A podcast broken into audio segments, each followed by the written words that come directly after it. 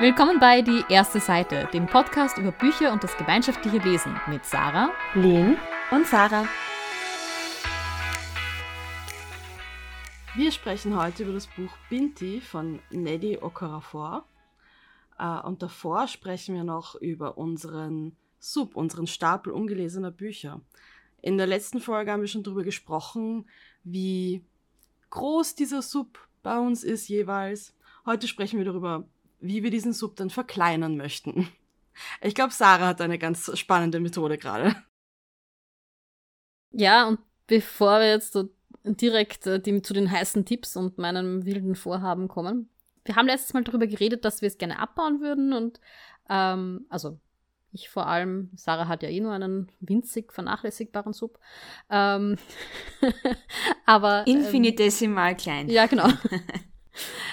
Ich habe eigentlich gar nicht darüber gesprochen, warum mir, mir auf die Nerven geht, wenn ich so viele Bücher auf dem Sub habe. Und man muss sich jetzt vorstellen, ich wohne in einer etwas größer als 50 Quadratmeter großen Wohnung mit einer zweiten Person.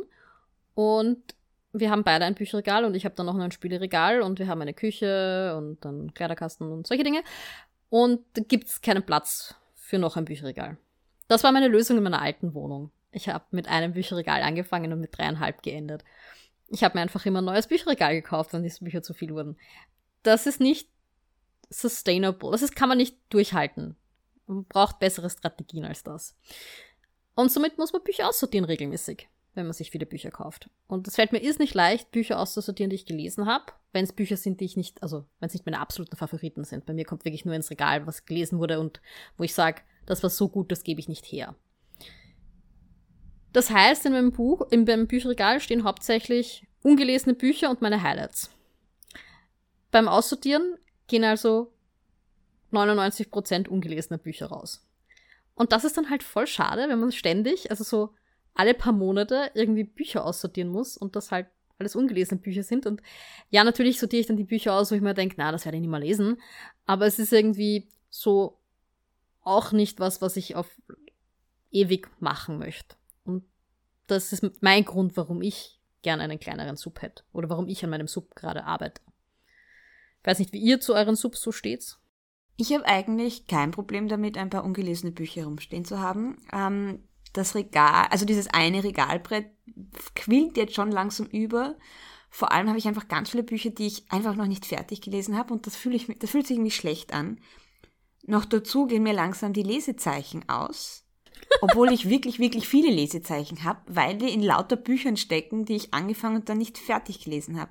Und das habe ich früher nie gemacht. Also das ist eine neue Entwicklung bei mir. Das gab es früher nicht. Und ja, außerdem denke ich mir, hey, wenn ich dich gekauft habe dann stehst du bei mir und dann lese ich dich nicht, das fühlt sich einfach nicht gut dem Buch gegenüber an.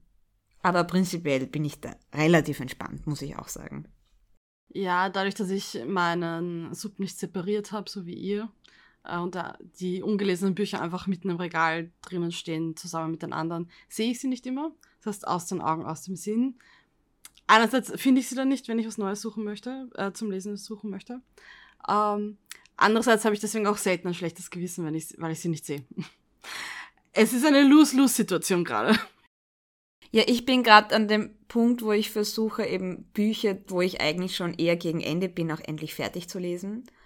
Und heute habe ich es zum Beispiel so gemacht, ich habe ein Buch beendet und dann bist du eh in dieser was mache ich jetzt mit meinem Leben Phase, weil das Buch ist aus und was machst du jetzt und was liest du als nächstes und eigentlich hängst du noch dem alten Buch nach und habe dann dieses Loch, das wahrscheinlich viele Leserfans kennen, genutzt, um einfach ein Buch zu schnappen, das ich eh einfach fertig lesen muss. Und ich lese ja immer in der U-Bahn, also auf meinem Weg in die Arbeit. Und ich habe jetzt angefangen, nicht das Buch in den Rucksack zu stecken, sondern in der Hand zu halten, weil dann kann ich auch schon beim Warten auf die U-Bahn lesen und auch, falls ich keinen Sitzplatz kriege, im Stehen lesen. Das hilft gerade auch voll beim Weiterkommen bei diesen Büchern. ja, ich habe auch teilweise, wenn ich mein, wenn ich also umschlichte oder eben irgendwie Bücher ins Regal einsortiere, weil sie einfach nur herumliegen. Und dann sehe ich diese ganzen Bücher, die ich mir halt in letzter Zeit so gekauft habe. Und dann ist es so mit, ah ja, das will ich unbedingt lesen. Und uh, das, das freue ich mich schon so. Und wenn man das, sich das halt bei 10, 20, 30 Büchern denkt, ist es irgendwann so mit, holy, hier, also ich, ich fluche jetzt nicht, aber verdammt, wann soll ich das alles lesen? Ja, also, und das ist irgendwie auch ein bisschen die Motivation zu sagen, das muss sich ein bisschen ändern. Das ist für mich nicht, nicht mehr lustig. Also wenn man irgendwie fünf Bücher im Regal hat, wo man sich voll freut, aber wenn man es dann bei jedem sich denkt, ah ja, das wollte ich ja unbedingt lesen vor einem Jahr. Und ich bin bis jetzt nicht dazu gekommen. Wie gesagt, und ich stehe jetzt einfach auch drauf, dass ich nicht mehr so einfach irgendwelche Bücher kaufe. Ja, dass ich mich da einschränke. Ja, meine Geldtasche sitzt leider in der Buchhandlung auch immer recht locker, lockerer als sie sollte. Aber ich bin letztes Mal, letzte Woche, bei der, in der Buchhandlung gestanden und ich habe nichts mitgenommen und ich war sehr stolz auf mich, obwohl ein paar Sachen dort waren, wo ich mir gedacht habe, uh, das würde ich gern lesen. Aber ich habe mir gleichzeitig gedacht, hm, ich glaube aber, dass ich das nicht in meinem Regal stehen haben brauche. Das heißt, wenn ich es lesen möchte, nehme ich es jetzt aufs, äh, auf den E-Book-Reader. Aber es steht zumindest nicht im Regal herum, das eh schon vollgepackt ist. Ja, in Wirklichkeit ist es ja auch, wenn man sich mit seinem Sub beschäftigt, irgendwie auch die Konsequenz, dass man sein Kaufverhalten äh, reflektieren und überarbeiten muss. Weil wenn man so weitermacht wie bisher, wird sich wohl nicht viel ändern. Und das ist auch eine der Dinge, die mir jetzt auffällt, wenn ich mich sehr durch meinen Stapel arbeite, dass ich wirklich drauf komme, hey, warum hast du das gekauft? Es war eigentlich schon klar, wie du es gekauft hast, dass du es nicht lesen wirst. Ein Grund auch, warum wir diese Folge machen, ist, weil Sarah da inzwischen ein bisschen eine Expertin ist und schon verschiedene Strategien angewendet hat, ihren Sub abzubauen. Und ich finde das immer ganz spannend und habe da auch schon viel von dir gelernt, was das betrifft. Aber freue mich schon, was du jetzt zu erzählen hast. Ich habe in den letzten Jahren oft versucht, wir machen ja oft bei der Reading Challenge, Pop Sugar Reading Challenge mit. Ähm, da gab es auch, war das letztes Jahr, ähm, einen eigenen sozusagen Subkategorie mit Bücher, die du zu Hause stehen hast, abbauen. Und ich nehme dann am Anfang des Jahres immer ur viele, da fülle ich dann diese Kästchen in unserer Tabelle immer schon aus, mit was nicht alles aus meinem Regal kommen wird. Und im Endeffekt verwerfe ich das dann im Laufe des Jahres und ähm, kaufe mir neue Bücher, um diese Kategorien zu füllen. Das funktioniert also nicht wahnsinnig gut. Ähm, ich müsste wahrscheinlich aufhören, in meine Buchhandlung zu gehen, wenn ich vermeiden will, dass ich neue Bücher kaufe und dann gibt es immer noch Lieferdienste. Äh, das funktioniert also. Das funktioniert auch nicht. Abgesehen davon habe ich halt wirklich eine so eine Kretzelbuchhandlung, in die ich gehe, seit ich ein Kind bin. Und ich will die auch, also bis zu einem gewissen Grad. Es ist auch so mhm. mit, ich will die unterstützen. Das heißt, alle Bücher, die wir für den Büchermontag lesen, zum Beispiel, die kaufe ich mir dort. Und dann gehen halt auch ein paar andere mit. Aber es wird besser. Ich reiß mich mehr zusammen und schlage mich ganz über Stränge. Und seit zehn Monaten ungefähr habe ich das wilde Vorhaben äh, gefasst, dass ich kein neues Buch sozusagen zu mir einlade nach Hause, in welcher Form auch immer, bis ich nicht drei Bücher abgehandelt habe. Wobei drei Bücher bei mir heißt, abhandeln heißt ähm, entweder lesen oder abbrechen oder einfach aussortieren. Und ich, ich dachte, das ist, ein 1 zu 1 Tausch. Ja. Nein, das ist ein du machst 3, 3 zu 1. Ich mach 3 zu 1, ja. Sonst wird es ja nie wow. weniger. Ich dachte, du machst eins zu eins. ja, natürlich, es macht Sinn, sonst hättest du, würde die Anzahl ja gleich bleiben, natürlich. Ja, ja also mhm. ich habe das bei einer Booktuberin gesehen, die hat eben gesagt, sie macht, also die hatte aber auch weniger, die hatte so, weiß ich, 60 Bücher auf ihrem Sub oder sowas. Und sie hat gesagt, sie macht das 2 zu 1. Okay, nur 60. Ähm, und ich habe mir gedacht, 2 zu 1, da geht halt nie was weiter. Und deswegen mache ich halt 3 zu 1, wobei, wie gesagt, da gilt auch, wenn ich was aussortiere und ich habe es in den letzten Tagen wieder viel aussortiert. Weil man, man sortiert Bücher aus und man denkt sich so, und jetzt gibt es nichts mehr, was ich aussortieren kann. Und drei Monate später zeigt sich, hm, da habe ich immer noch Bücher, die ich aussortieren kann. Weil wir verändern uns halt und da kommt man dann drauf, ja, vor drei Monaten hätte ich das noch nicht aussortiert, aber ich hab's, jetzt habe ich keine Lust mehr drauf und dann sortiere ich sie aus. Hast du schon mal bereut, ein Buch aussortiert zu haben, wo du dir dann ein paar Monate, Wochen später gedacht hast, oh, jetzt wäre das Buch genau das richtige Blöd, dass ich das hergegeben habe. Nein. Also es gab einmal diese, die Situation, dass ich mir gedacht habe, shit, habe ich dieses Buch aussortiert? Und dann habe ich nachgeschaut und stand noch in meinem Bücherregal. Weil ich offensichtlich ähm, ja, irgendwie das im Gefühl hatte, dass ich das nicht hergeben will. Und dann habe ich mir gedacht, gut, dann bleibt es halt noch stehen. Und das ist es ja. Also ich, wenn ich nicht ein, das sind ich treffe normalerweise dann jetzt nicht so sehr spontane Entscheidungen, sondern ich habe diese Bücher dann oft in der Hand. Ich mache das ja auch, sage ich jetzt mal, alle paar Monate, also dass ich mir ein Regal anschaue, weil ich eben Bücher zu wegräumen habe und die nicht reinpassen. Ähm, und man hat dann eh im Gefühl, was jetzt noch passt und was nicht. Aber ja, und im Zweifel bleiben sie halt länger bei mir stehen. Dann bleiben sie halt noch die nächsten drei Aussortieraktionen, bis ich dann wirklich sage, so jetzt glaube ich, ist es gut. Ja. Und manche Bücher hatte ich halt zehn Jahre in einem Regal stehen, bis ich entschlossen habe, sie auszusortieren. Die sind mit mir umgezogen und so. Also, ja. Das sind dann wahrscheinlich so die Art Bücher, die man gelesen haben sollte. Und die du deswegen halt immer mit dabei hast. Ich habe ganz viele so, ich wäre gern die Person, die das liest. Also ich habe jetzt in letzter Zeit relativ viele von meinen italienischen Büchern aussortiert. Das waren nämlich auch Bücher, die hätte ich auf Deutsch auch nicht gelesen. also mhm. es stehen jetzt wirklich nur noch die Bücher auf Italienisch in meinem Regal, wo ich sage, ja, die würde ich auch in einer anderen Sprache lesen. Ähm, und ja, sonstige, auf manche Sachen hat man auch einfach keine Lust mehr später da, da ist der Zug dann abgefahren und es ist so mit, hey, ich habe dich bis jetzt nicht gelesen. Jedenfalls ist es hart. Ich habe einmal in den letzten zehn Monaten zu meinem Geburtstag habe ich tatsächlich verstoßen gegen diese Regel. Mit Büchern, die es nicht wert waren wahrscheinlich. Also ich habe eins davon schon wieder aussortiert. also abgebrochen. Ich habe es reingelesen, also mit ja, nein, ist nicht meins. Und letztens habe ich mir dann wieder Bücher bestellt, ohne eigentlich sogenannte Credits frei zu haben. Also ich hätte es nicht bestellen dürfen. Und dann war es so mit, okay, bis die kommen, muss ich halt Bücher lesen, Schrägstrich aussortieren. Was dann sich herausgestellt hat, überraschend einfach war. Und es ist eben total spannend auch zu sehen, wenn ich mir jetzt vorstelle, all die Bücher, die jetzt noch ungelesen in meinem Regal stehen, die muss ich lesen. Oder die werde ich lesen in den nächsten zehn Monaten. Ich hoffe, viel länger brauche ich für das Projekt nicht mehr. Und da kommen jetzt schon wieder Zweifel bei manchen Büchern, so mit, ja, nein, sehe ich nicht passieren. also, wenn es noch weit weg ist, so mit, irgendwann werde ich dieses Buch lesen, dann ist das so, ja, sure. Aber jetzt kommt es halt näher und näher und es ist irgendwie so ein Zweifel starten, ja, ob ich diese Bücher, also einige von diesen Büchern wirklich lesen werde. Ich muss ja sagen, ich finde dieses 10% Lesen, das wir gemacht haben in dieser Folge, wo wir auch aus unserem Stapel ungelesener Bücher die Bücher hergenommen haben.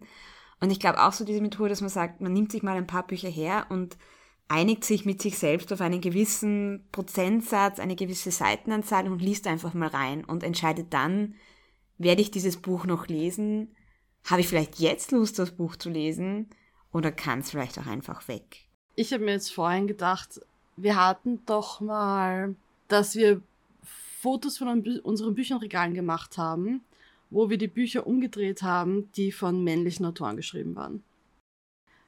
Spoiler, mein Bücherregal schaut noch immer so aus, weil ich sie nie wieder anders rumgedreht habe.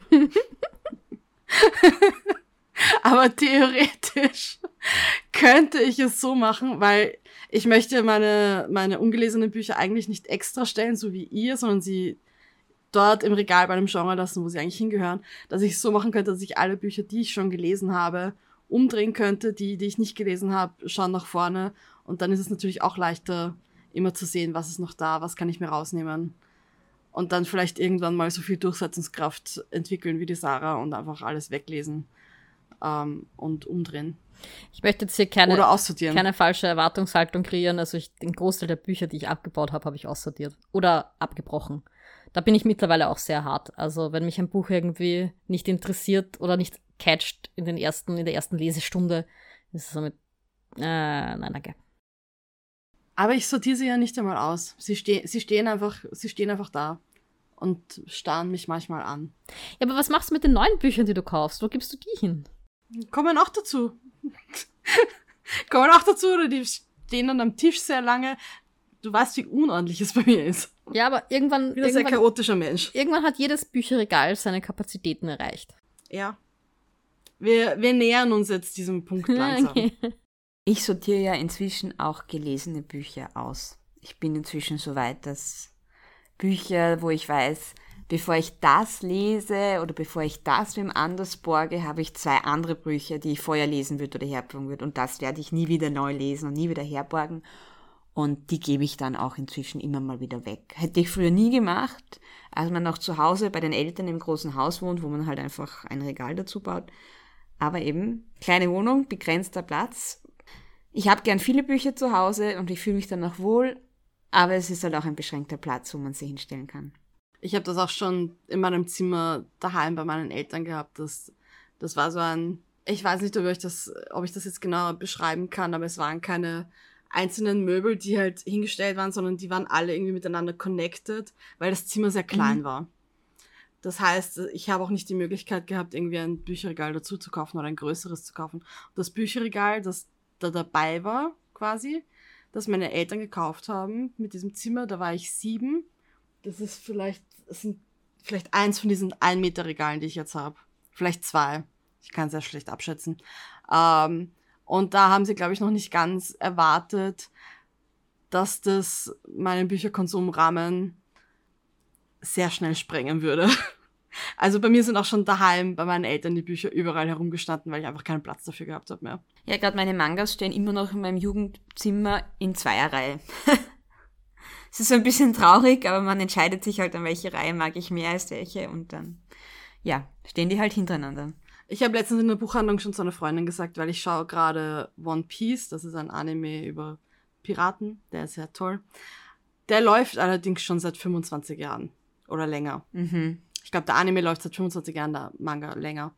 Ähm, was bedeutet, ich habe meiner Freundin dann gesagt, du, wenn ich dir irgendwann in der nächsten Zeit mal erzählen sollte, ah ja, ich glaube, ich würde gerne einen Manga lesen, dass sie mir das nicht erlauben darf, dass ich diese Mangas kaufe, einfach weil es viel zu viel Platz wegnimmt. Ich weiß gar nicht, wie viele es gerade sind. Folgen sind es 1070, aber ich weiß nicht, wie viele Bände es jetzt gerade sind beim Manga, aber auch viel zu viele. Da gehst du einfach in die Bibliothek und borgst sie dir auslehnen, okay?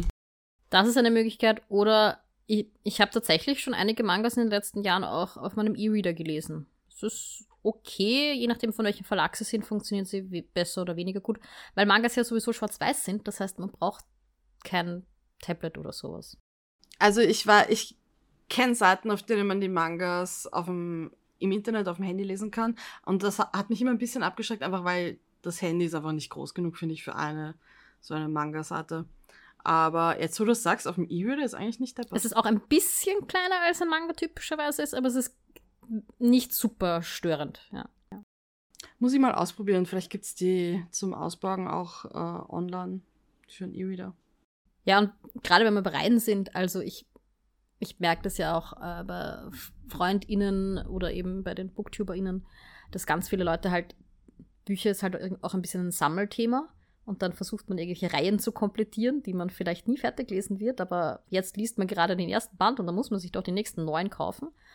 Ähm, und das ist auch was, was ich mittlerweile sehr gut ähm, im Griff habe, dass ich sage, okay, ich habe jetzt den ersten gelesen, dann kaufe ich mir den zweiten. Weil die meisten Reihen lese ich sowieso im E-Reader. Das heißt, wenn ich damit fertig bin, kann ich mir sofort den nächsten kaufen. Und bei physischen Büchern würde ich es auch nicht mehr so machen, dass ich mir sofort alle besorge.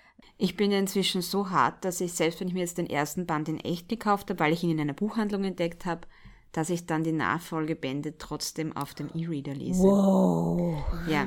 Weil ich denke mir so, was, wenn ich mal wenn es mal irgendwelche Kinder gibt in der Zukunft, die dann den einen Band lesen und dann traurig sind, weil die anderen Bände nicht da sind und ich weiß nicht, dann denke ich mir so, that's your problem, not mine. Vielleicht beißt mich mal in den Hintern, wenn ich irgendwelche Bücher dann nicht mehr als E-Reader zur Verfügung stehen und man die anderen Bände nicht mehr kriegt, aber bin gerade eher beim Gegenteil. Also das Problem sind ja die alten Bücher, die es nicht als E-Book gibt, nicht als E-Book gibt. Weil mhm. die, die es als E-Book gibt, ich sehe die halt nicht vergriffen werden. Warum sollten sie? Warum sollte der Verlag aufhören, das zu verkaufen? Ich meine, ja, vielleicht ist es irgendwann eine Datenserver-Geschichte, aber. Und Rechte und wahrscheinlich muss man ja, trotzdem irgendwas ja. zahlen, dass ich die Rechte habe oder so. Ja. Na, ich habe das als Teenager, ich habe das als Teenager manchmal gemacht, dass ich so gleich eine ganze Reihe gekauft habe Manchmal ist es gut gegangen. Äh, Beispiel Hunger Games. Da habe ich die ganze Reihe sofort gekauft, als Ganze, obwohl ich vorher nichts über diese Bücher wusste, da waren die Filme noch nicht draußen. Ich habe nur irgendwie mitbekommen, die sollen cool sein und habe die ganze Reihe gekauft. Insane, I know. Ähm, und YOLO. Das habe ich früher auch gemacht. YOLO, genau. Äh, wo habe ich das noch gemacht? Bei City of Bones. Ich habe die gesamte City of Bones Reihe auf einmal gekauft. Ich glaube, ich habe nur bis Band 3 gelesen. Und da hatte ich das Gefühl, bin ich schon weit gekommen, weil es hat mich eigentlich schon bei Band 2 nicht mehr zart. Habe ich früher auch gemacht. Also gerade Trilogien habe ich mir auf einmal gekauft. Ich bin aber jetzt auch in den letzten Jahren drauf gekommen, oder konkret im letzten Jahr oder in den letzten zwei, dass es durchaus einen Vorteil hat, wenn man eine Reihe nicht auf einmal durchbinscht, weil man halt sich darauf freuen kann, dass man noch einen Teil hat, den man in zwei, drei Monaten lesen kann. In zwei, drei Monaten. Nein, Sarah, weil ich habe dann das Pro ich hätte dann das, ich habe dann das Problem, Mein ich müsste Puls. dann, bevor ich den zweiten Teil lese, direkt davor nochmal den ersten lesen.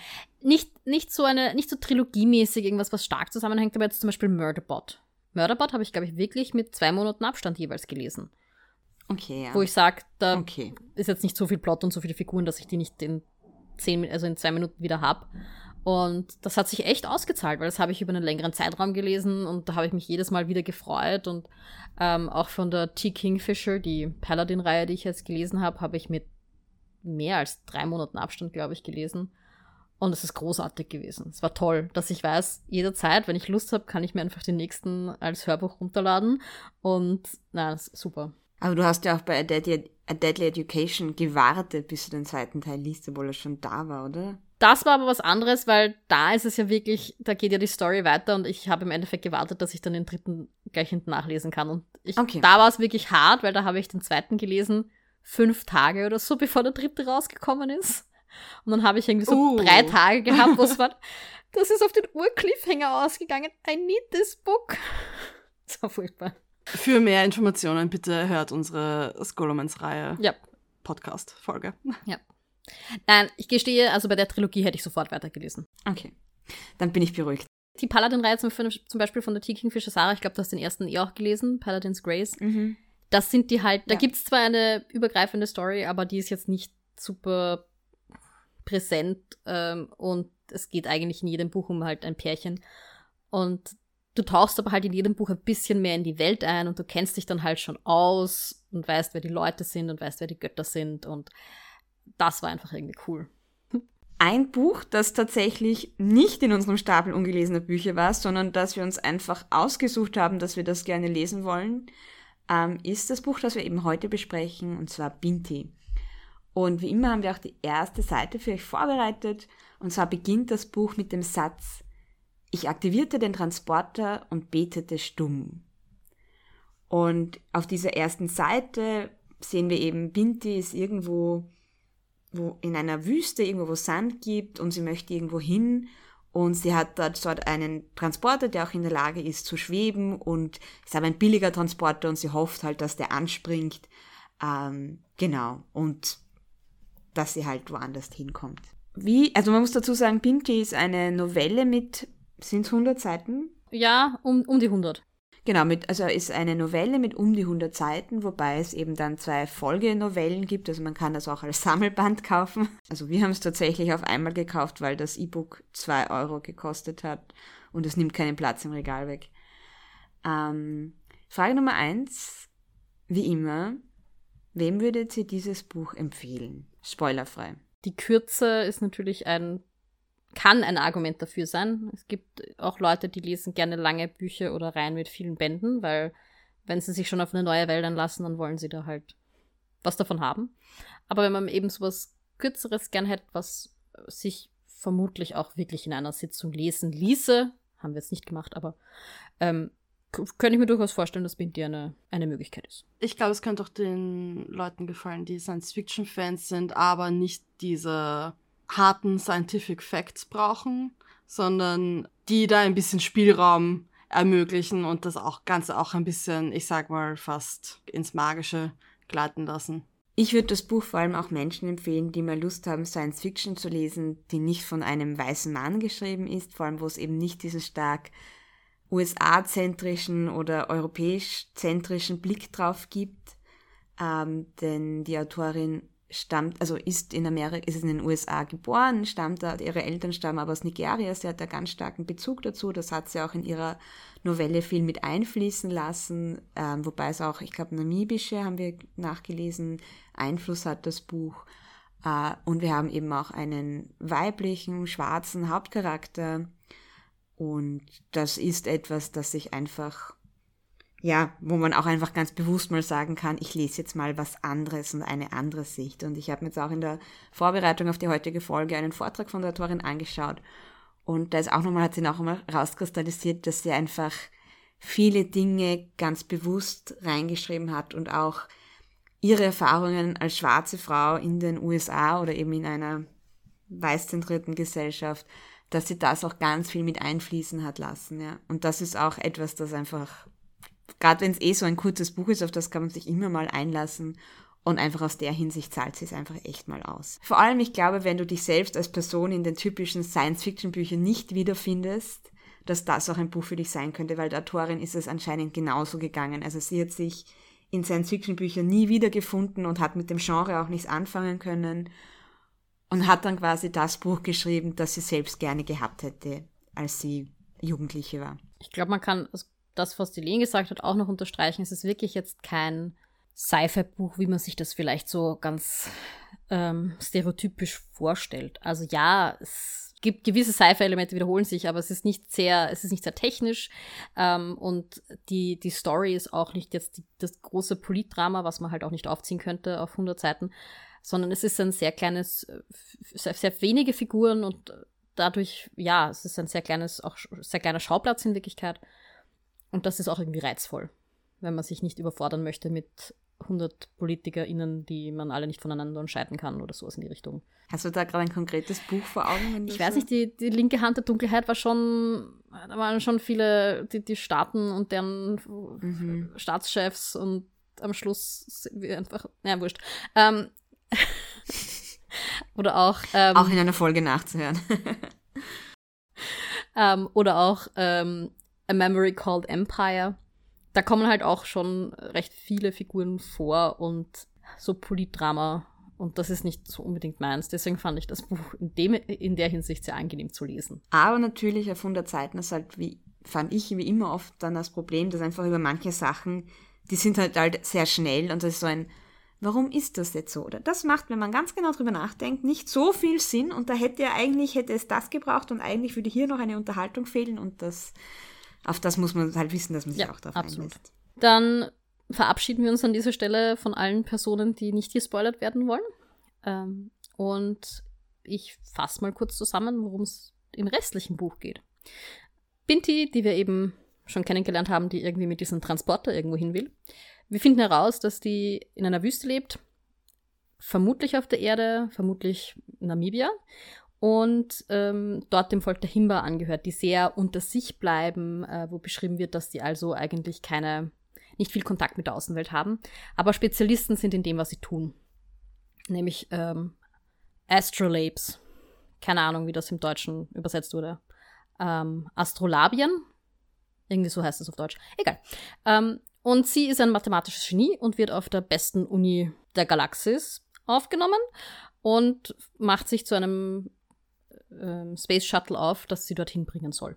Das ist natürlich ein anderer Planet, die ganze Uni ist ein Planet, äh, ein interessantes Konzept. Und dort lernt sie dann Leute kennen, findet Gleichgesinnte, die halt alle auf der Uni aufgenommen wurden und alle halt irgendwie Mathematik-Nerds sind. Und dann kommen Medusen, so heißen die, und sie werden auch sehr, so wie die Quallen, die wir halt äh, kennen, beschrieben, aber halt Aliens. Und die bringen alle um, weil die haben ein, eine Fehde mit den Kusch, das sind andere Menschen, äh, die auch ein bisschen, wo es ein bisschen Rivalitäten gibt zwischen den Himba, also Rivalitäten, aber die sich nicht wahnsinnig gut mit den Himba verstehen. Und Binti wird als Himba verschont. Also sie ist die einzige, die da sozusagen lebend rauskommt, auch weil sie so ein cooles Gadget mit, mit hat. Ein Edan nennt sie das. Also ein altes technologisches Ding, wo man nicht mehr weiß, was es eigentlich tut. Und das ist anscheinend wirklich gut gegen Medusen. Und deswegen sperrt sie sich halt in ein Zimmer ein und hofft, dass sie irgendwie auf diesem Planeten landet. Und sie freundet sich dann, also freund, doch, oh ja, sie freundet sich dann in Wirklichkeit mit einem von diesen Medusen an, mit so einem Jungspund, der sie halt am Anfang umbringen will, aber dann macht das doch nicht. Und, und auch ihren Crush umgebracht hat, aber okay. Ja, es ist, kommt in den besten Freundschaften vor. ja, definitiv. und sie schafft es dann, die Medusen davon zu überzeugen, dass sie nicht, ähm, wie geplant, irgendwie mehr oder minder ein Selbstmordkommando auf diesen Uniplaneten machen, um den Stachel, den Stinger, also wie auch immer, ähm, Steche? Ich, ja, ich hätte es mir so als Riesenstachel halt vorgestellt, so wie bei einem Skorpion oder sowas, ähm, des Chiefs äh, zurückzuholen, ähm, das irgendwie halt von irgendwelchen WissenschaftlerInnen auf den Universitätsplaneten gebracht wurde. Und sie überzeugt sie davon, dass sie das diplomatisch lösen kann und das tut sie dann auch. Allerdings kann sie das nur, indem die Medusen sie zum Teil zu einer von ihnen machen. Also sie bekommt dann irgendwie was von ihnen initiiert und ihre Haare, die halt vorher in so Zöpfen, Locks oder sowas waren, werden dann zu Tentakeln, so wie es die Medusen haben. Und die Universität, das war, ist dann relativ schnell, ihr könnt euch vorstellen, das ist kein langes Buch, ähm, ist dann so mit, ja, sorry, das haben wir nicht gewusst, da habt ihr es zurück, danke, dass ihr uns darauf aufmerksam gemacht habt. Und ob der Okwu, also der Medusenfreund von, von Binti, nicht da auch studieren würde wollen. Die End. Wie hat's euch denn gefallen? Ich glaube, mir hätte es als voller Roman besser gefallen als jetzt als Novelle, weil ich das Gefühl hatte, irgendwas fehlt. Mhm. Also es war mir ein bisschen zu simpel. Also auch dann, dass am Ende mit, ja, ihr habt das, also das hat wer gestohlen das liegt bei euch, kannst du das zurückgeben? Ja, passt, mach mal. Ich hätte mir da irgendwie gewünscht, dass sie sagen, nein, aus diesem und jenem Grund und dass dann noch irgendwie eine Action kommt. Also irgendwie hat mir da so ein zweiter Arc gefehlt. So, oder ich, es, ich war irgendwie unzufrieden. Und es kann sein, dass sich das ändert, wenn du die anderen beiden Novellen danach auch noch liest. Aber ich finde, eine Novelle müsste für sich selber alleine auch stehen können. Ja, also wir haben natürlich die, also natürlich, wir haben die anderen noch nicht gelesen und wir beurteilen das jetzt einfach auf dem, was wir gelesen haben. Und da stimme ich dir zu. Es wäre für mich sogar, glaube ich, okay gewesen, wenn es einfach, wenn das was für den nächsten Teil gewesen wäre. Also in der Trilogie kann man durchaus sagen, der erste Teil, da ging es um dieses Kennenlernen, um diese Völkervernetzung, wie auch immer. Und den ganzen Rest, den machen wir, ist nicht Teil dieses Bandes. Wobei ich muss sagen, ich fand, also ich habe auch damit gerechnet, dass die Profs, weil die auch am Anfang so komisch agiert haben, dass die ihnen jetzt das nicht zurückgeben, weil sie auch urlang diskutiert haben und das vor ihnen und eigentlich auch sehr unhöflich waren. Das war so ein, okay, das sind jetzt lauter Personen, die das nicht so toll machen, wie die Binti jetzt von den ProfessorInnen auf diesem Universitätsplaneten auf USA University erwartet hätte. Und war so ein, oh nein, sie sehen ein, dass das nicht okay war und geben den halt zurück und laden sie ein, Teil dieser Universität zu sein. Und das fand ich eigentlich auch gut.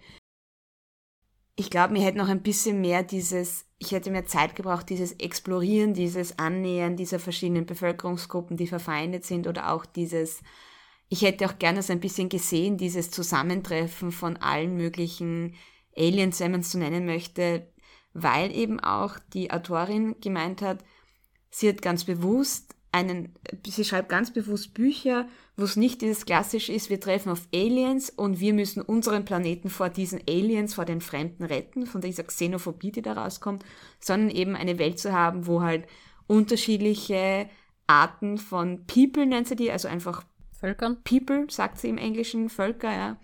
Ähm, dass die halt einfach zusammenkommen und friedlich nebeneinander oder miteinander existieren.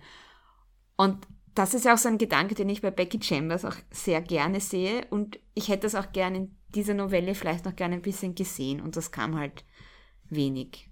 Ich finde den Gedanken schön, aber es ist halt auch irgendwie unrealistisch. Also erstens ist es unrealistisch, dass die kommen und sagen, hier, ihr habt was gestohlen, gebt uns das wieder zurück wir kennen alle die Geschichten vom British National Museum, die weiß ich nicht, wie viele Sachen gestohlen haben und die nicht wieder rausrücken.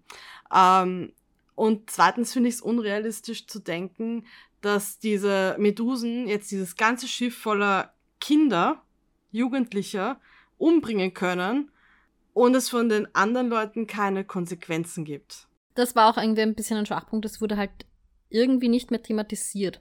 Also die Binti hat da gesehen, wie ein Schiff mit, was waren es, 500 Menschen, glaube ich, hat sie gesagt. Die waren halt alle gerade beim Essen abgeschlachtet werden und dieses Trauma wird halt, also sie ist traumatisiert, das merkt man schon, aber es wird nicht mehr thematisiert, dass, dass das irgendwie aufgearbeitet werden muss. Ich glaube, wenn sie einfach ein paar gekidnappt hätten und die wären einfach wo eingesperrt gewesen oder so, irgend sowas, dann hätte es auch funktioniert, aber das. Ja, oder man hätte auch sowas machen können wie, ich weiß nicht, es war jetzt ein, ein, eigentlich ein organisches Schiff, also ein Tier oder sowas, ähm, in dem man Mhm. fliegen kann durchs Weltraum. Ähm, aber dass man quasi einen Teil abkoppelt oder so. Und man braucht eigentlich nur den, den Teil mit dem Piloten oder so und sind sie halt zufälligerweise in dem Teil oder sowas in die Richtung. Hm. Dann wäre es irgendwie einfacher gewesen. Ja. Ja, Ja. ich habe da auch ein bisschen ein Problem in der Hinsicht mit der Freundschaft zwischen dem Okwo und der Binti gehabt. Wie lang, wie lang waren die nach dem Massaker auf diesem Schiff? Eine Woche, zwei Wochen? 120 lange. Stunden. Maximal eine Woche. 120 nicht Stunden, lang. glaub ich. 120 Stunden. Was sind 120 Stunden in Tage? Vier. Weniger als zehn. ja. Vier Tage, okay. Vier Tage waren die nach dem Massaker noch auf diesem Schiff gemeinsam. Und da hat sie ihm das quasi komplett, ich, weiß, ich will nicht sagen vergeben, aber vergessen. Es war kein Thema Mhm. mehr. Es war kein Thema mehr. Das waren Freunde von ihr, die da gestorben sind. Am, am Ende gibt's zwei so Szenen, wo erstens, da sind sie, glaube ich, noch vor diesem Professor, wo sie dann irgendwie kurz zusammensackt und er hilft ihr dann auf und hat irgendwie so seinen Tentakel im Rücken und stabilisiert sie. Und am, ganz am Ende sieht man noch, wie sie irgendwie spazieren gehen gemeinsam und so. Diese zwei iso- isolierten Events sind eh nett. Sind eh süß. Die waren nett geschrieben. Liebe Situationen. Aber wie kommt's dazu, nachdem der vier Tage vorher geholfen hat, ihre Freunde umzubringen? Vor allem natürlich, das ist auch so eine Situation, wahrscheinlich haben die Kusch den Medusen ja genauso Dinge angetan, das war so ein, irgendwann muss man diesen Zyklus halt durchbrechen, keine Frage. Aber sie war ja nie Teil dieses Konflikts, sie hat davon gehört, aber, und eben es ist dann auch nie Thema gewesen, ja. Ich meine, was, was dann schon Thema ist, dass sie sich halt auch als Diplomatin anbietet, weil sie eben nicht will, dass noch mehr Blut vergossen wird, was dann durchaus Sinn macht. Ja. Also das ist vielleicht dann eine Mhm. sozusagen gute Motivation. Sie hat gesehen, wie sozusagen so viele Leute gestorben sind. Sie möchte das nicht wiederholt haben. Auch nicht die Medusen. Also sie, ich habe da durchaus irgendwie gelesen, also das so verstanden, dass sie das also auch keine Spezies quasi da umkommen soll. Ähm, Mhm. und bis zu einem gewissen Grad kann man es wahrscheinlich auch recht, rechtfertigen mit diesem, ein Master Harmonizer und das ist vielleicht auch so ein bisschen ihr Ding, dass sie Ja. diese, dieses Genau, weil sie, Harmonie sie schreit den Satz des Pythagoras und dann. ich wünsche, das wäre eine Übertreibung. Aber es war wirklich so ein Buch. Da kann man gleich drüber reden. Oh. Ich bin ja kein Fan Ja. von Hard Sci-Fi. Also ich brauche nicht viele technische Details in meinen Sci-Fi-Büchern. Ja, gebt mir Raumschiff, es ist mir egal, wie es fliegt. Ja, es hat, es ist mir auch egal, wie es auf Überlichtgeschwindigkeit kommt. Muss ich nicht wissen. Ähm, aber dieses magische Element, ähm, was die Lene eh schon auch vorher angesprochen hat, das ist ja wirklich dann so ein bisschen wie Magie. Mhm. Und da weiß ich immer noch nicht, wie ich das finde. Ich muss ja sagen, weil es war, sie hat doch irgendwann erwähnt, dass es auf atomarer Ebene wirkt, was sie auch immer Mhm. macht. Und ich denke mir, ja, die Quantenwelt ist weird und das sind sowieso alle Schwingungen und die mit einer gewissen Wahrscheinlichkeit, wo etwas mehr sind als woanders und so. Und dass es dann so eine Art ein bisschen magisch anmutetes Ding geht, wie man hier vielleicht Dinge zum Schwingen bringen kann und irgendwelche Quantenfelder aktivieren kann.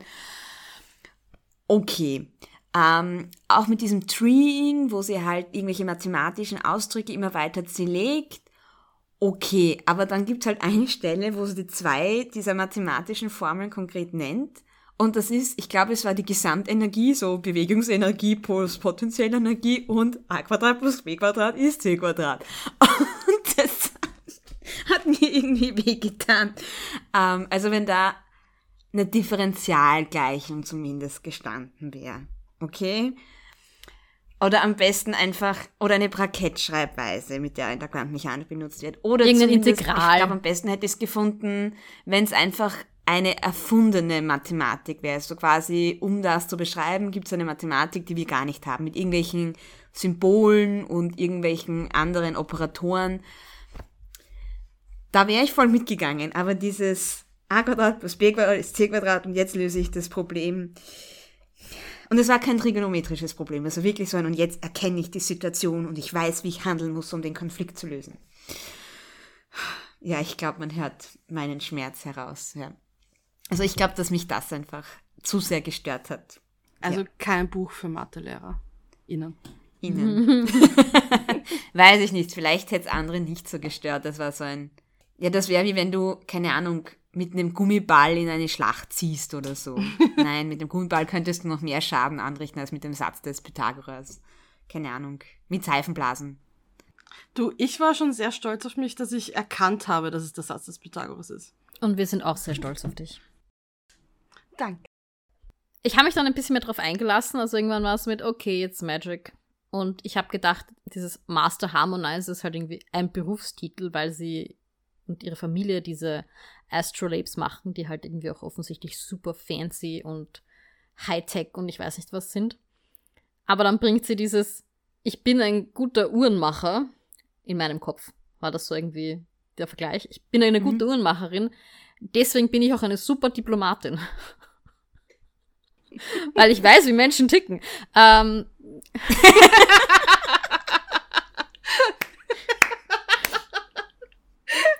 Und das war der Moment, wo ich echt da gesessen bin, so mit, hä? Sie bringt jetzt nicht wirklich, dass sie gut in Mathe ist und gut diese Dinge bauen kann, als Argument, warum sie eine gute Diplomatin ist, oder? Aber doch, das funktioniert offensichtlich in dieser Welt. Ich glaube, man kann sie wie so ein Laplace'er Dämon vorstellen, oder die in der Lage ist, einfach ganz genau zu berechnen, wo gerade Teilchen sind und mit welcher Geschwindigkeit sie sich bewegen und daher kann sie die Zukunft vorhersagen. Ich habe es mir ein bisschen so vorgestellt. Ja. ja. Ich finde auch, sie ist keine gute Diplomatin.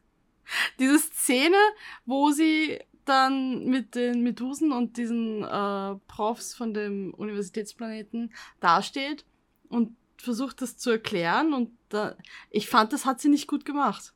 Es hat funktioniert aus irgendeinem Grund, aber ich mhm. finde, gut diplomatisch war das nicht. Ja. Ja, weil sie geht mal her und erzählt ihre Geschichte halt so mit, ja, und dann kamen die Medusen und die haben halt alle umgebracht. Aber. Nein, nein, so, also ich komme daher und wir stellen Ochise her. Das ist ein Lehm, der mit Öl vermischt. Also sie fängt ja. Sie erzählt quasi die ganze Novelle.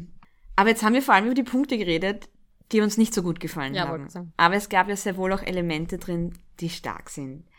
Ähm, also für mich war das vor allem dieses, sie ist eben die erste Himba, die eben auf diese Universität aufgenommen wird. Auch am Hinweg ist sie da schon mit Rassismus konfrontiert, äh, wo eben Personen der Kusch ihre Haare einfach angreifen und drüber reden, ähm, dass sich das ja gar nicht so stinkt, wie sie sich das immer vorgestellt haben und ich weiß nicht was. Äh, und auch so diese Frage, behalte ich jetzt, habe ich weiterhin diesen Ochise, diesen Lehm auf meinem Körper und meine ähm, meine wie heißt, äh, Bänder um die Füße, die eben klirren, damit keine Schlange mich essen? Oder passe ich mich jetzt äh, ein bisschen an? Lege ich das ab? Behalte ich diese Identität? Auch weil das ja teilweise sehr wohl auch auf Unverständnis stößt, warum sie sich dann weiterhin so herrichtet, weil jetzt muss sie sich ja nicht mehr vor Schlangen schützen. Ähm, und das fand ich einfach ganz, ganz tolle Themen in diesem Buch. Ich fand es auch total spannend, diese Himba, die ich ja dann erst im Verlauf mit im, beim Lesen mit euch draufgekommen bin, also ihr seid draufgekommen, dass es diese Bevölkerungsgruppe wirklich gibt und dass sich die tatsächlich mit Ojise, oder ich weiß nicht, ob sie es so nennen, aber halt mit diesem Lehm bedecken, um sich eben vor der extremen Hitze zu schützen und vor gewissen Insekten. Und das finde ich total spannend. Und das war, also zuerst habe ich gedacht, wow, voll kreative Idee. Ähm, war halt irgendwie aus dem echten Leben inspiriert. Aber das finde ich einfach einen total spannenden Zugang, weil sie halt auch aus einer Wüste ist. Und es macht natürlich Sinn, dass man sich dort nicht mit Wasser waschen kann oder nicht oft mit Wasser waschen kann. Und dass man halt andere Methoden findet, ähm, ja, sich zu schützen, ähm, sich zu reinigen und dass man das und auch dieses, das, sie hatte dann eine, ich, ich bin mir ein, es war ein Tonkrug. In meinem Kopf war es ein Tonkrug, mhm. den sie mitnimmt mit halt einem Vorrat von Ochise, mit dem sie dann auf diesen Universitätsplaneten fliegt und dann hofft, dass, es, dass sie dann dort sowas ähnliches reproduzieren kann. Und auch die symbolische Kraft, die dieses Ding hat, weil das halt irgendwie Erde von zu Hause ist. Es ist wirklich der, aus dem Boden von ihrer Heimat gemacht. Ähm, und das hat dann ja auch heilende Fähigkeiten für die Medusen. Und das fand ich auch ist nicht äh, cool, dass das dann so aufgeladen wird. Also es hat jetzt keine wirklich magischen Fähigkeiten für die Menschen, aber für eine andere Spezies ist es quasi ein Allheilmittel irgendwie. Und äh, das, fand, das hat mir echt gut gefallen, der Aspekt. Und was ich jetzt auch aus diesem Vortrag der Autorin so spannend fand, ist, sie hat geschrieben, dass eine große Inspiration auch ihre Erfahrung war. Also ihre Familie und sie sind sehr oft nach Hause, nach Nigeria gefahren äh, und vor allem dort auch in eine sehr ländliche Gegend, wo es halt einfach keine konstante Stromversorgung gibt oder Spannungsversorgung, wenn wir es ganz physikalisch korrekt sagen wollen. ähm, oder auch, wo immer noch Wasser in großen Krügen geholt wird, wie man diese Bilder kennt, wo halt dann die Mädchen mit Wasserkrügen ins Dorf kommen. Und sie gesagt, ja, und dann stellt das Mädchen den Wasserkrug ab und holt ihr Smartphone heraus. Und es ist, also diese, dieses Bild von sehr traditioneller Lebensweise, eben wie man das halt auch ein bisschen stereotypisch kennt, aber wo halt Technik sehr wohl eine große Rolle auch spielt, wo sie sagt, da waren Laptops viel üblicher, bevor das woanders auf der Welt war, weil die halt keine konstante Spannungsversorgung hatten. Und das heißt, Akkus waren da halt einfach wichtig, weil da wird halt mit Generatoren gearbeitet. Und deshalb haben sich dort Laptops viel früher durchgesetzt. Und es ist ganz normal, dass ähm, an einem Markt die Personen, die Waren verkaufen, auch mit WhatsApp dann schreiben, was sie heute anbieten und so. Und diese Verbindung von Kultur und Tradition, aber auch neuer Technologie, das hat sie auch ganz stark inspiriert, wie sie eben Binte geschrieben hat und diese Welt aufgespannt hat. Also eben, ja, wir haben eben diese traditionelle Lebensweise der Himba und wir bauen aber Astrolabes und haben Raumschiffe und ja, fand ich super. Also, das war, hat, also diesen Vortrag anzuhören, ich verlinke noch gerne in den Show Notes und auf Instagram, das hat mir nochmal eine andere Perspektive auch aufs Buch gegeben. Diese Themen von Heimat und deine Kultur irgendwie an einen anderen Ort mitnehmen und inwieweit du das ablegen kannst, möchtest, musst ähm, oder quasi Ersatz dafür finden. Also im Beispiel von diesem ähm, Ochise hat sie ja dann auf diesem Universitätsplanet ist sie extra nach einem anderen Leben suchen gegangen, der nicht der Leben von zu Hause ist, aber eine ähnliche Aufbereitung hat, damit sie das wieder kreieren kann. Und ich fand, da waren einfach ganz tolle Themen dabei, auch wenn ich jetzt finde, dass es nicht super konstruiert war, aber die Themen, die sie angesprochen hat, fand ich, waren wirklich toll. Muss ich auch sagen, dieses ähm, Enemies to Friends ähm, ist ja durchaus auch was, was ich sehr spannend fand und das hat nicht vielleicht nicht ganz genug Zeit bekommen, es war jetzt nicht ganz absurd, dass das passiert. Also es ist schon äh, innerhalb mhm. dieser Geschichte, wenn man halt das mit dem Massaker ein bisschen wegdenkt, nicht unlogisch, dass die sich dann irgendwie anfreunden. Ähm, vor allem, weil die Binti durch ihren, durch dieses Idan, durch dieses alte magische Ding, das sie da hat, die Sprache der Medusen versteht und spricht und das ist halt schon lange nicht mehr gewesen, offensichtlich. Und das ist halt eines der Probleme, was die Medusen und die Kuschab, dass sie sich nicht mal wirklich verständigen können. Ich ich sage jetzt, es wird nicht vielleicht zwingend besser, wenn man sich versteht. Also, wenn man dieselbe Sprache spricht oder eine gemeinsame Sprache spricht. Aber es ist halt wirklich schwierig, Missverständnisse und kulturelle Unterschiede herauszuarbeiten, wenn man nicht miteinander sprechen kann. Also, wenn man nicht miteinander kommunizieren kann. Und das kommt davor, weil zuerst versteht sie sie über diesen Edan und dann versteht sie sie durch diese Transformation, durch diesen Stich, ins Rückenmark äh, und dass sie dann eben, was so ist auch schreibt, auf einmal versteht sie sie ganz anders, weil sie auch diese Vibrationen, die Sprache, die ihre Sprache ähm, begleitet, wahrnimmt und dass auf einmal alles, was Oku sagt, gleich ganz anders und viel vertrauter auch klingt. Also dieses, ich kann ihn erst richtig verstehen, als ich seine Sprache auch wirklich ganz fassen kann und nicht nur diese Übersetzung daraus. Ja. Und das war auch ein, ein ganz starkes Element, ja.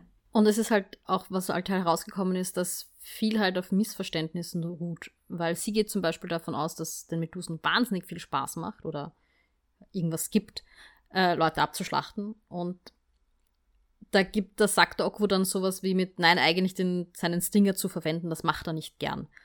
Und ich weiß nicht, ob das, also für mich ist da mitgeschwungen mit, vielleicht tut es ihm sogar, also vielleicht ist es sogar schmerzhaft oder irgendwie unangenehm oder sowas, aber es ist auf jeden Fall nicht so, dass das jetzt eine Volk ist, das die Leute umbringt, des Umbringens willen, sondern die haben halt eine, ein anderes Verständnis von Ehre oder ein anderes Verständnis, aber halt dann sehr, Ehre ist da irgendwie sehr wichtig, ja, und auf dem treffen sie, auf diesem Prinzip treffen sie dann halt ihre Entscheidungen. Und ich fand das eben schön zu sehen, wie sie, wie da Verständnis aufgebaut wird. Wie er dann auch Okwu irgendwann checkt, hey, offensichtlich brauchen Menschen Wasser und Essen regelmäßig. Ähm, und ihr das dann irgendwann gibt, weil ihre Vorräte halt zur Neige gehen. Also auch so eine kleine, eigentlich war das ein Nebensatz, den ich aber gern mochte, ist, wie sie dann aufs Schiff der Medusen geht und den Chief trifft und bemerkt, von außen unterscheidet der sich nicht von den anderen. Also der ist nicht größer, hat eine andere Farbe, sondern es ist halt ein Chief, aber man sieht das von außen nicht. Also der hebt sich nicht irgendwie ab, dadurch, dass er halt irgendwie ausgezeichnet ist. Und da war schon so ein bisschen Anti-Autorität für mich drinnen. Und die Autorin hat dann auch in diesem Vortrag auch gesagt, dass sie einfach Autoritäten ganz furchtbar findet und ja. Und was ich auch ganz spannend fand, ähm, es gibt eben am Anfang diese Szene am Flughafen, also am Flughafen, am Spaceport, wo sie Binte eben einerseits auf Kusch trifft, die eben ihre Haare anfassen und sie rassistisch beleidigen und dann auch äh, ihr Astrolabe hergeben muss, wo quasi ihr ganzes Leben angeschaut werden kann, damit sie eben so überhaupt dieses Spaceship boarden darf. Und anscheinend war auch wirklich die Inspiration für dieses Buch ähm, die Erfahrung der Autorin auf Flughäfen wie sie halt dort behandelt wird, wie sie jedes Mal zur Seite genommen wird, extra untersucht wird, wie jedes Mal in den Haaren nach Waffen gesucht wird quasi. Und ja, also ich finde, jetzt wo ich das weiß, was das, äh, warum sie das so geschrieben hat, macht das die Szene noch einmal stärker, als sie ohnehin schon war. Auch wenn ich zuerst nicht verstanden habe, was diese Astrolabe sein soll und zuerst auch Astroblade gelesen habe. ähm, ja. Wo Sarah, du mich dann darauf hingewiesen ja. hast, dass es die ja wirklich gibt, dass das Navigationsgeräte sind. Ganz, ganz tolle eigentlich. Ja. Ich habe das für eine Art Handy gehalten. Sie hat auch selber gesagt, das ist quasi ein, ein Astrolabe, ähm, aber halt das mehr kann als ein Smartphone. Also es ist quasi so, du kannst wie entweder den Tag und die Uhrzeit angeben und dann siehst du die Sterne oder du kannst die Sterne angeben und dann siehst du es die, das andere herum, also du kannst es halt zum Navigieren oder halt zum Zeitbestimmen nutzen, in beide Richtungen, ja. Ich muss auch äh, sagen, dass ich die Idee, dass die bekannteste Uni der Galaxis einfach ein ganzer Planet ist, kleiner als die Erde, das wird schon gesagt, aber da gibt es halt dann eine Stadt, das ist die Mathe-Stadt. Und dann fahrt man ja, halt in die nächste Stadt. Keine Mathe-Fakultät, sondern die Mathe-Stadt. Also das war schon irgendwie eine coole, coole Idee einfach. Ich möchte bitte auch in die Mathe-Stadt ziehen. um, ähm, oder in die Physikstadt. Die sollten liegen ja eh sicher nebeneinander. Und ich fand das auch so schön, wo sie beschreibt, sie kommt halt dann auf dieses Schiff, auf dieses Space Shuttle und das sind lauter Menschen, die anders sind als sie und die halt Himbas nicht kennen und so. Aber sie sind halt alle Mathe-Geeks und deshalb sind sie alle beste Freundinnen sofort. Und das war ein, ja, yeah, that's actually how it works. das fand ich auch an meiner Studienzeit so cool. Du kommst in diesen Hörsaal in der, auf der Physik rein und nach zwei Tagen bist du halt mit dem halben Hörsaal befreundet. Was ich mich jetzt noch frage, es gibt ja, und in unserer Version ist das drinnen, ein quasi Binti 1.5, Sacred Fire, glaube ich, heißt Und dann halt noch zwei okay. weitere Teile. Oh. Ich dachte, Sacred okay. Fire ist der zweite Teil. Nein, nein, das ist noch eine Kurzgeschichte. Also 30 Seiten oder so. Die vor dem zweiten Teil spielt. Und dann eben noch halt Teil 2 und 3. Und ich frage mich, Gibt's etwas oder habt ihr Ideen, worum es gehen wird? Weil ich fand, die Novelle steht gut für sich. Also ich bräuchte jetzt mhm. keinen Teil 1,5 und 2 und 3. Ich würde jetzt noch gern dieses Zusammenleben der verschiedenen Arten von People, wie sie es nennt, sehen, muss ich sagen. Also mich interessiert es jetzt nicht so, wie jetzt die Familie darauf reagiert, dass sie jetzt Tentakel hat und dass sie sowieso den Planeten verlassen hat, sondern eher so ein, wie ist das da auf diesem Universitätsplaneten? Ich bin nicht ganz so wholesome wie die Sarah, ich hätte gern mehr Drama. Weil, und das, darüber wollte ich noch ein bisschen sprechen, und zwar, und vielleicht bin ich ein bisschen zu Game of Thrones geschädigt. Oh Gott, In dem okay. Moment, wo diese Professoren gesagt haben, hey, äh, wir geben euch diesen äh, Stinger, diesen Stachel mhm. zurück, Uh, und dafür kann der Oku bei uns an der Universität sein als erster Medusa-Student. War in meinem Kopf so allererst so, und das kommt in Game of Thrones manchmal vor, wenn sich zwei Familien, Gegenden, Königreichen, whatever, uh, miteinander bekriegt haben, gekämpft haben, wenn die einen Konflikt miteinander haben, dass du dann manchmal deinen Sohn, nicht den Thronfolger, aber den anderen, den Spare, äh, dieser Familie quasi geben musst und der dann bei ihnen aufwächst. So gesehen bei Theon Greyjoy zum Beispiel. Der ist aus diesem Grund bei den Starks. Mhm. Und aus irgendeinem Grund war das dann sofort in meinem Kopf, als ich das mit dem Oko gelesen habe und mir gedacht habe, uh, vielleicht ist dann im zweiten Teil irgendwas, dass die Leute von der Universität doch nicht so äh, großzügig sind und dass sie ihn irgendwie gefangen halten wollen und die Binti ihm dann irgendwie helfen muss. Also ich will ein bisschen mehr Drama. Aber ich mag gerade das, wenn Science Fiction eine Zukunft aufzeichnet, wo man sieht, wie es auch anders funktionieren könnte. Also wo einfach gewisse Konflikte nicht so ausgetragen werden, wie wir das bei ihm machen, sondern dass einfach diese gute Lösung, dass man sagt, hey, du hast recht, das war nicht okay für uns, hier ist dein Stachel zurück und können wir eine friedliche Lösung finden, können wir schauen, dass wir miteinander etwas machen, dass du auch Teil unserer Uni wirst, wo eben so viele verschiedene Arten von Menschen, von People zusammenkommen. Weißt du, das ist so was, was einem so Hoffnung gibt, wenn du was liest, wo es dann gut gelöst wird und wo dann etwas Schönes rauskommt. Ja, ich halte es halt für utopisch. Ja, eh, eh. Und das, und, und das ist aber das Ideal, das wir anstreben sollten, oder? Also nicht, dass wir zuerst gegenseitig Kinder umbringen müssen, aber dass wir dann gute Lösungen finden ne? und miteinander können. Und ich, also an dem Tag, wo ich nicht mehr dran glaube, dass wir das prinzipiell können, an dem Tag habe ich aufgegeben und dann kann ich mich, glaube ich, auch nicht mehr als Lehrerin in eine Klasse stellen, weil ich kann den SchülerInnen nicht sagen, ja, unsere Welt wird aber jetzt immer nur mehr scheiße sein. Ja, sondern ich will ihnen sagen können, ich glaube immer noch dran, dass wir irgendwann, dass wir das prinzipiell könnten, dass wir was Gutes machen und eine schöne Zukunft gestalten. Ich glaube halt, dass das, das, was wir jetzt in dieser Novelle gesehen haben, nicht die beste oder eine gute Lösung war. Ich meine, denk an all die Familien von diesen 500 Kindern, die dort gestorben sind. Glaubst du, die sind happy, wenn sie sagen, ah ja, wir haben eigentlich nichts gemacht, wir haben ihnen das Teil zurückgegeben, weswegen sie gekommen sind und jetzt wohnt einer von ihnen bei uns. Ja, du weißt nicht, ob am Tag davor tausend Medusenkindern umgebracht worden sind. Aber ich weiß Das ist wahr, das ja. wissen wir nicht. Das ist wahr. Ja. Ja, also ich sehe, habe zwei Ideen. Also zum einen, dass es eben vielleicht nochmal aufgegriffen wird, ähm, der mhm. Kusch-Medusen-Konflikt. Oder irgendein anderer Konflikt, wo Binti als Master Harmonizer wieder irgendwie ähm, als Diplomatin Vielleicht diesmal, welche Formeln gibt es noch? Das Ohmsche Gesetz anwendet oder so. Und ist gleich einmal I, uh, Konflikt gelöst.